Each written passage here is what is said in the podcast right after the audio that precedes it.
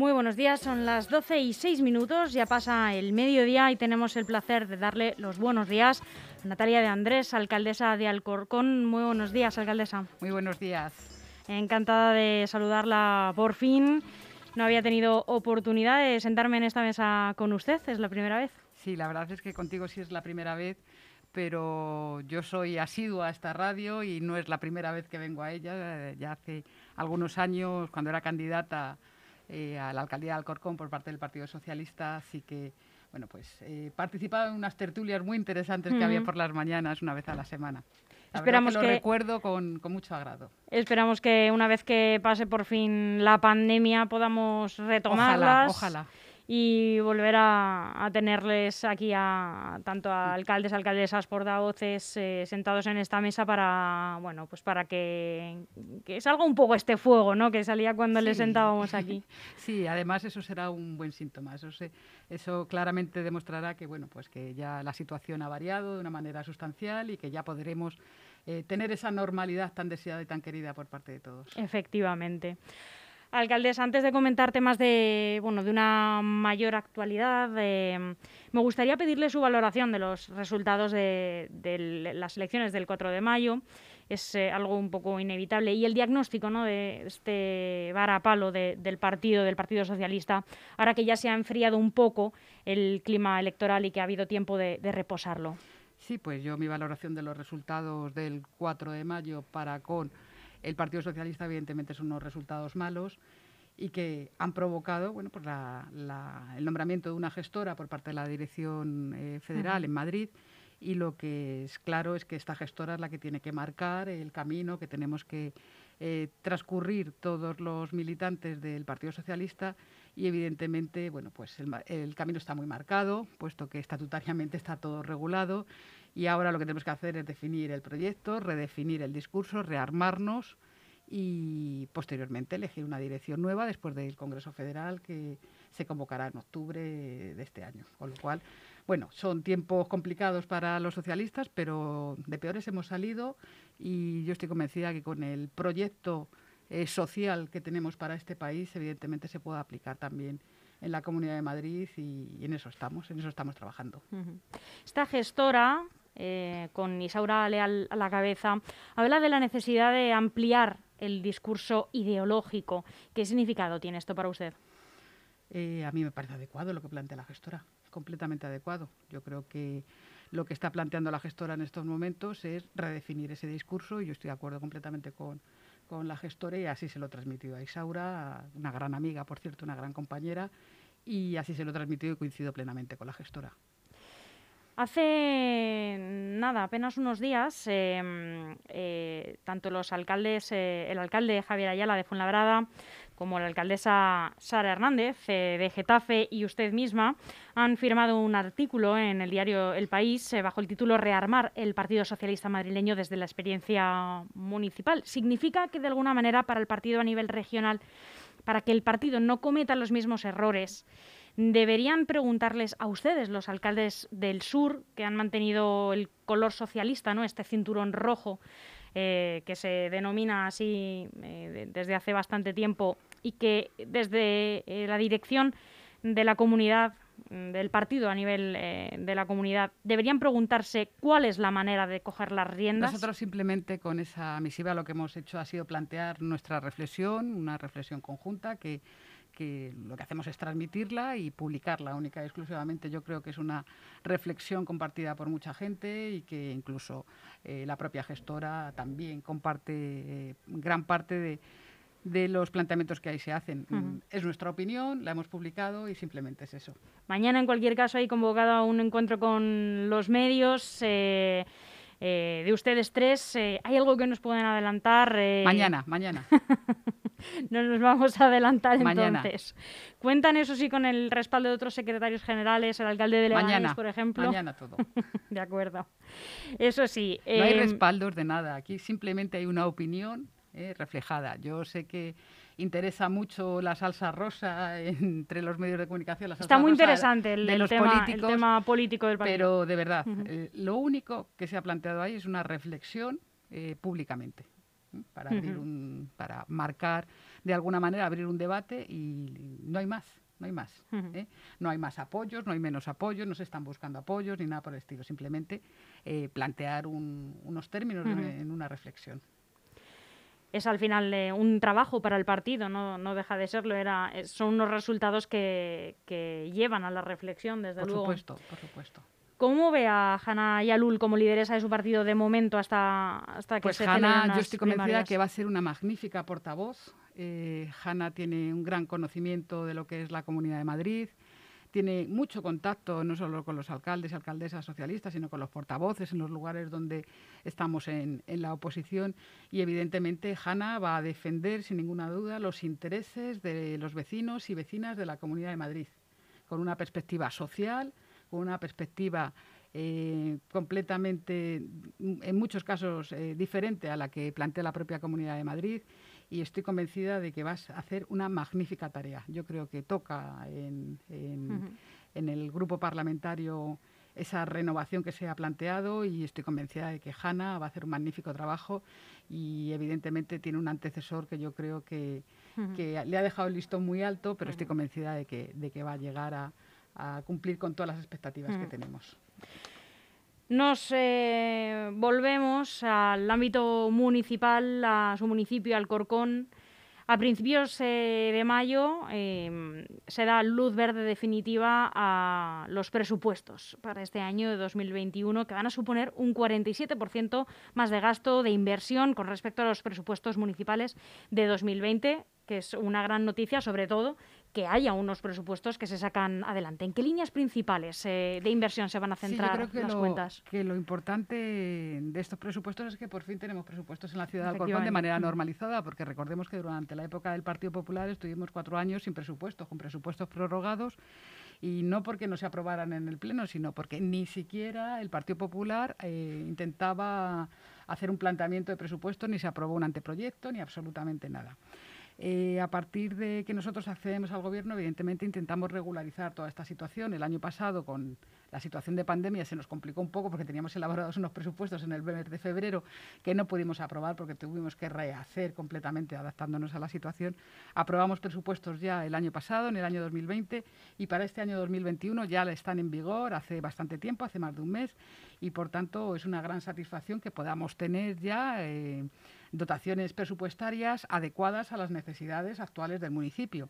Y sí es cierto lo que se comenta, que son, eh, se ha incrementado un 47% el gasto en el municipio, también los ingresos en un 39%. ¿Y esto qué es lo que supone? Supone no que se derivan ese incremento de gastos en, en un incremento de impuestos, sino muy al contrario, en una mejor gestión del patrimonio municipal y lo que estamos planteando es un gran eh, plan de inversiones en la ciudad de Alcorcón. Eh, el 25% de este presupuesto va a estar destinado a inversiones en todos los ámbitos en los que la ciudad necesita de esa inversión. Eh, el fundamental, nuestros espacios públicos, las calles, los parques, las plazas, los jardines, están abandonados completamente después de ocho años de nula eh, gestión de nulo mantenimiento por parte del Partido Popular y ahí tenemos un grandísimo trabajo que hacer, la limpieza del municipio, todo lo que es parques y jardines, mantenimiento de instalaciones municipales, de espacios eh, de calle y ahí la verdad es que es donde vamos a echar el resto. Simplemente decir que el 40% de nuestro presupuesto de gastos va a estar destinado al mantenimiento. Es una clave, yo creo, importantísima. Porque Haría que gestiona, perdón, eh, Jesús Santos, que Parte de ella, parte de ella. Jesús Santos gestiona todo el tema de, limpieza y recogida de residuos urbanos sólidos. Eh, por otro lado, también tenemos la Concejalía de Urbanismo y Mantenimiento, por otro lado, también tenemos la Concejalía de Parques y Jardines y por otro lado, también tenemos la Concejalía de Sostenibilidad, que son las áreas que fundamentalmente van a, a cargar con, la gestión del presupuesto de inversiones. Pero además, por ejemplo, en deportes, en deportes también tenemos que hacer una inversión muy, muy potente, puesto que eh, las instalaciones deportivas están completamente abandonadas y deterioradas. Son instalaciones que han tenido muchísimo uso, que tienen ya muchos años y que vuelvo a repetir, durante ocho años no ha habido absolutamente ningún mantenimiento y ahora nos encontramos con unas instalaciones que necesitan urgentemente intervención. De hecho, bueno, pues eh, en este mismo presupuesto, este plan de inversiones que hemos aprobado, derivado del propio presupuesto y la incorporación de remanentes, eh, por ejemplo, una de las cuestiones que vamos a acometer inmediatamente es la reposición de de los campos de fútbol de hierba artificial, la reposición de toda esa hierba artificial que lleva, pues, eh, si no recuerdo mal, casi 15 años sin ningún mantenimiento y sin ninguna intervención. Y esto no puede ser, no puede ser ese abandono que ha tenido la ciudad y por eso vamos a hacer una inversión potente. En parques y jardines igual, en parques y jardines necesitamos eh, mantener las zonas verdes que tenemos en la ciudad. Alcorcón siempre ha presumido de tener un gran arbolado, unas zonas eh, verdes importantes y últimamente la verdad es que era un problema ya la situación que tenían. Y lo que vamos a abordar es no solo el mantenimiento, sino la generación de nuevos espacios verdes, como en el centro de la ciudad, en, el espacio que hay en la calle Jabonería, un espacio eh, completamente céntrico y que no, es de recibo que, sea un solar actualmente. Y ahí lo que queremos hacer es un espacio verde, deportivo y que compagine también con las necesidades de los vecinos y vecinas para poder aparcar sus vehículos como están actualmente. Pero bueno, son muchas las inversiones que tenemos encima de la mesa, son muchos los proyectos que hay encima de la mesa y la verdad es que hay una gran ilusión y muchísimas ganas de ponerlos en marcha. Son estas las eh, líneas de inversión principales en las que se basa el plan Reactiva de Alcorcón. Sí, sí, el plan Reactiva se basa fundamentalmente en los temas deportivos, en la inversión deportiva, en la inversión en las instalaciones municipales, en la recuperación de los barrios, en las calles, en las zonas verdes, en los parques y jardines y en la sostenibilidad. Son áreas eh, claves y fundamentales para nosotros y creemos que abordando todas estas áreas damos respuesta a las necesidades que tiene el municipio tanto en zonas verdes, espacios deportivos, instalaciones municipales, las calles, las plazas, eh, la apuesta por la sostenibilidad, que ya no es una opción, sino es una obligación de todo gobierno. Y la verdad es que ahí tenemos mucha tarea que hacer y son muchos los proyectos que tenemos encima de la mesa, como por ejemplo la ampliación del carril bici, la puesta en marcha del servicio de préstamo de bicicleta, o la incorporación de luz LED en toda la ciudad, que tenemos unas carencias gravísimas en cuanto a la iluminación, muchísimos puntos negros, y vamos a cometer todo esto. En breve ya, esta misma mañana, hemos aprobado la adjudicación del plan de asfaltado para la ciudad, un plan de asfaltado que es imprescindible, puesto que llevábamos muchísimos años sin que se acometiera un plan de asfaltado lo suficientemente importante como para abordar eh, las necesidades que tiene el municipio. Empezamos con una primera fase y esperamos en dos, tres años poder darle la vuelta a todo el municipio. Eh, este es el plan Reactiva al Corcón, eh, pero llevan ya todo el año buscando las maneras de, bueno, de ponerlo en marcha eh, a través de medidas que han tenido que, ir eh, sacando para hacer frente a las necesidades que, ha puesto de manifiesto la pandemia. ¿Cuáles han sido algunas de las principales eh, iniciativas que, han, que han puesto en vigor y que siguen vigentes y algunas incluso las han ampliado, ¿no? como las medidas excepcionales para la hostelería, ¿no? pues, pues para dar respuesta a, a, esta crisis en el municipio, tanto social como económica ¿no? para las empresas de Alcorcón? Mm, relacionando con lo que estábamos hablando antes, con ese plan reactiva, yo creo que una de las principales medidas para combatir eh, la crisis sanitaria que tenemos y la crisis social y económica que se va a producir es el propio plan reactiva. Porque este plan reactiva no solo va a generar nuevas infraestructuras y mejoras en el ámbito de la ciudad, sino que además va a posibilitar eh, el desarrollo económico, la contratación de gente para la eh, elaboración de todos estos eh, recursos nuevos que vamos a poner en marcha. Yo creo que va a ser muy importante en el ámbito económico la reactivación que va a provocar este plan de inversiones en la contratación de desempleados, en la generación de desarrollo económico, etcétera, etcétera. Y por otro lado, en cuanto a las medidas que me planteabas, nosotros en, en plena pandemia lo que hicimos fue reforzar totalmente las políticas sociales. Evidentemente, todas las políticas sanitarias, todas las políticas de desinfección, de limpieza, todo eso se reforzó de una forma radical, multiplicando los presupuestos por dos y por tres, pero sobre todo lo que hicimos fue reforzar las políticas sociales. Nosotros teníamos mucha angustia con la situación de los mayores, sobre todo y posiblemente porque vivimos lo que se estaba produciendo en las residencias de nuestro municipio y creíamos que era imprescindible eh, reforzar todas las políticas de mayores.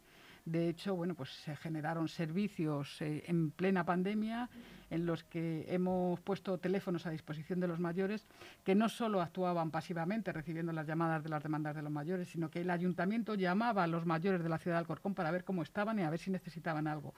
Hemos hecho una intervención muy potente en materia de servicios sociales, puesto que eh, nosotros declaramos a los servicios sociales, a los, a los, trabajadores sociales, servicios esenciales dentro de la ciudad, y nuestros servicios sociales no cerraron ni un solo día en plena pandemia, ni un solo día Con lo cual, la verdad es que estamos muy, muy orgullosos de, ese trabajo que se realizó por parte de estos profesionales y que ha ayudado a muchísima gente.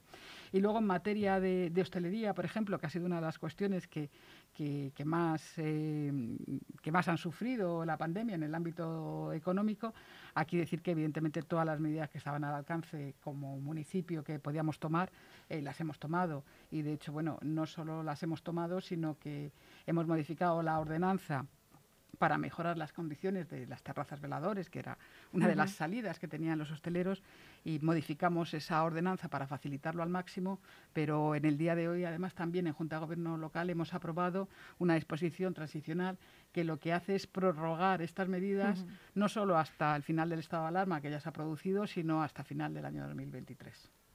2023. Sí.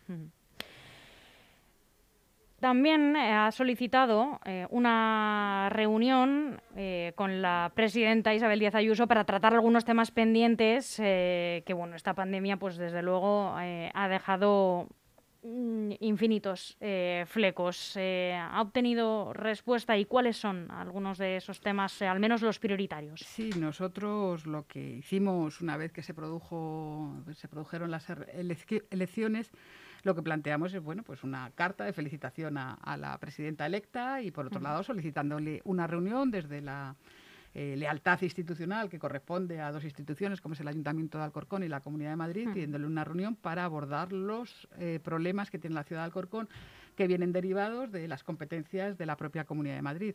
Estamos hablando de la construcción de institutos, de la construcción de centros de salud, estamos hablando del plan Que tenemos paralizado en la ciudad de Alcorcón, estamos hablando de cuestiones eh, meramente de gestión de la propia Comunidad de Madrid. He recibido una contestación a esa carta, una amable contestación, en la que me dice que no me va a recibir y que, y que me trasladará la petición al consejero de Administración local. Estamos esperando, no hay una respuesta con fecha para absolutamente nada. Yo creo que mal empieza la señora Ayuso, mal empieza si una alcaldesa de una ciudad tan importante como es la ciudad de Alcorcón, de más de 170.000 habitantes, la solicita una reunión y considera que no es adecuado que ella gaste su tiempo en atender a 170.000 habitantes, que es lo que yo represento. Creo que no es un buen empiece, que no es un buen comienzo y que debería de tener un talante mucho más dialogante y ya le digo, la misiva que nosotros hemos remitido ha sido desde el máximo respeto, desde la máxima cordialidad. Lo primero que hacía era felicitarle por su éxito electoral y en segundo lugar decirle a la presidenta que necesitábamos hablar con ella para resolver temas, necesitamos resolver temas de transporte en el municipio, necesitamos resolver muchas cuestiones que afectan directamente y que son decisión de la Comunidad de Madrid. Y evidentemente nosotros lo que queremos es resolver esos problemas, que son de los vecinos y vecinas. Estamos hablando de un plan PIR, que un plan PIR que nos deben más de 6 millones de euros desde el año 2019. Ese plan PIR 2016-2019 no solo no se ha ejecutado, sino que a día de hoy no sabemos cuándo se va a ejecutar, no tenemos ni siquiera fechas. Son intervenciones que se tienen que hacer en instalaciones deportivas, en colegios, en parques y jardines, y lo que es evidente es que tienen que darnos una solución a estos asuntos. De hecho, en, este, en esta preocupación también de la que hablaba eh, sobre los mayores, también ha solicitado poder reabrir los centros de mayores para que pues, se retome un poco la actividad que les hace bueno pues mantener el ánimo a muchos de ellos eh, retomar bueno pues muchos programas en funcionamiento que bueno pues que, les mantienen eh, en en, las mejor, en la mejor forma, ¿no? A muchos de ellos. Eh, ¿Hay previsión o hay alguna fecha para poder eh, abrirlos? Eh, como bien saben todos los oyentes, la Comunidad de Madrid decretó una orden en la que se reducía la, la prestación de los servicios dentro de los centros de mayores y de los hogares para pensionistas y se reducía la actividad en la que se podía desarrollar allí. Nosotros, evidentemente, nos tenemos que someter a esa orden que nos plantea la propia Comunidad de Madrid, pero creemos que ya es el momento, que ya hace tiempo es el momento de modificar esa orden. Eh, los mayores de la ciudad de Alcorcón, imagino que toda la Comunidad de Madrid, están prácticamente todos ya vacunados. Ya el riesgo y el calendario de vacunación nos pone encima de la mesa la posibilidad de que puedan volver a su vida lo más habitual posible, a sus relaciones sociales, a su manera de socializar y de, y de tener un día a día eh, acorde a, a sus gustos. Y desgraciadamente los centros de mayores siguen cerrados. No entendemos por qué. No entendemos por qué hay sectores de la población que pueden tener ocio y hay otros sectores de la población que desgraciadamente no pueden tener ocio. Están, están vacunados en su mayoría. Claro, yo entiendo que todos los mayores de 65 años están vacunados en esta Comunidad de Madrid. Así nos lo han dicho desde las administraciones, desde la administración autonómica.